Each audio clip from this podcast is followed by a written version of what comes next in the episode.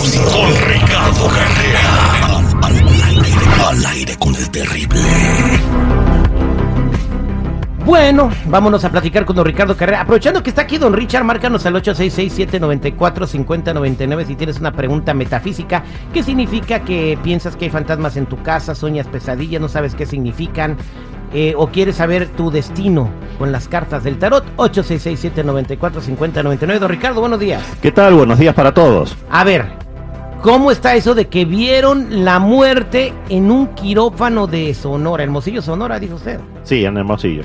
El tema es el siguiente, terrible. El doctor Jorge Cahuache es médico cirujano y publicó en sus redes sociales una fotografía que le envió un colega de Hermosillo. Esta fotografía fue tomada en un quirófano y muestra claramente a la muerte tal como la conocemos, con una figura alta, con una túnica negra y larga, con capucha, parada en el centro de un quirófano donde operaban una mujer, simplemente esperando. La presencia de entidades espirituales en hospitales donde fallece tanta gente es muy común, pero esta es la primera vez que puede documentarse en una fotografía esta presencia. Y esta es una evidencia difícil de cuestionar porque la fotografía está ahí, se puede ver. Además, las palabras de este doctor son bien claras. Él dijo textual, seas o no creyente de lo paranormal, seas o no creyente de los fantasmas y de todo ese plano que nos rodea, la realidad es que todos los cirujanos al entrar a un quirófano tenemos una pelea constante con la muerte. A veces ganamos, a veces perdemos, pero por mejor cirujano que seas, la muerte siempre forma parte de nuestro equipo y está ahí presente.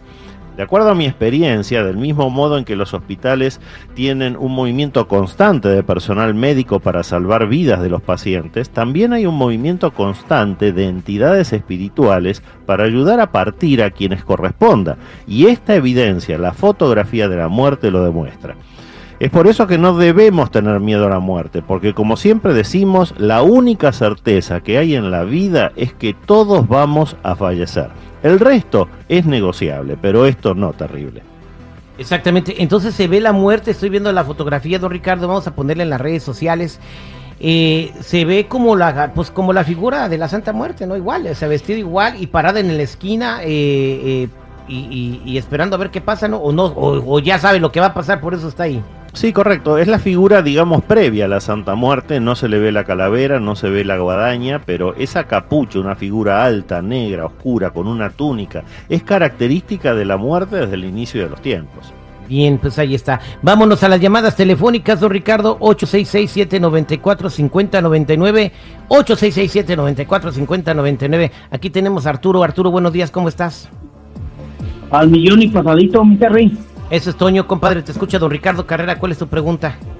Ok, le quiero preguntar, anoche soñé con muchas monedas que yo andaba barriendo de diferente valor, no sé qué significa eso.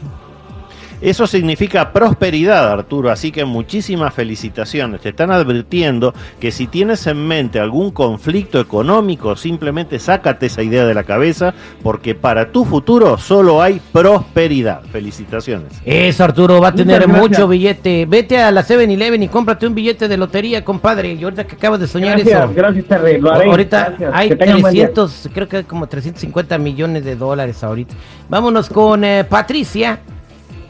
Pati, la cabezona. Sí, buenos, buenos días. ¿Cómo estás, Pati? ¿Cómo te va?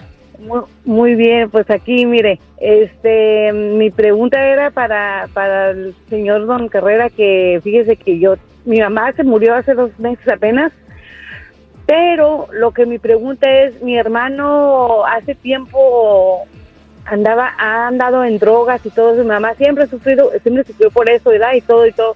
Yo quisiera saber si le, lo tienen, le tienen algo, haciéndole algo o algo, porque ya lo hemos metido a centros y todo, y, y no, y no sale, y no sale de eso, y mi mamá falleció, no sé si se fue ella con eso, no sé, este, yo quería saber, es que yo lo quiero ayudar a él ahora que mi mamá ya no está, pues quiero pues ayudarlo, ¿da? Y saber qué es lo que tiene. Mira, Patricia, en esta lectura que estoy haciendo...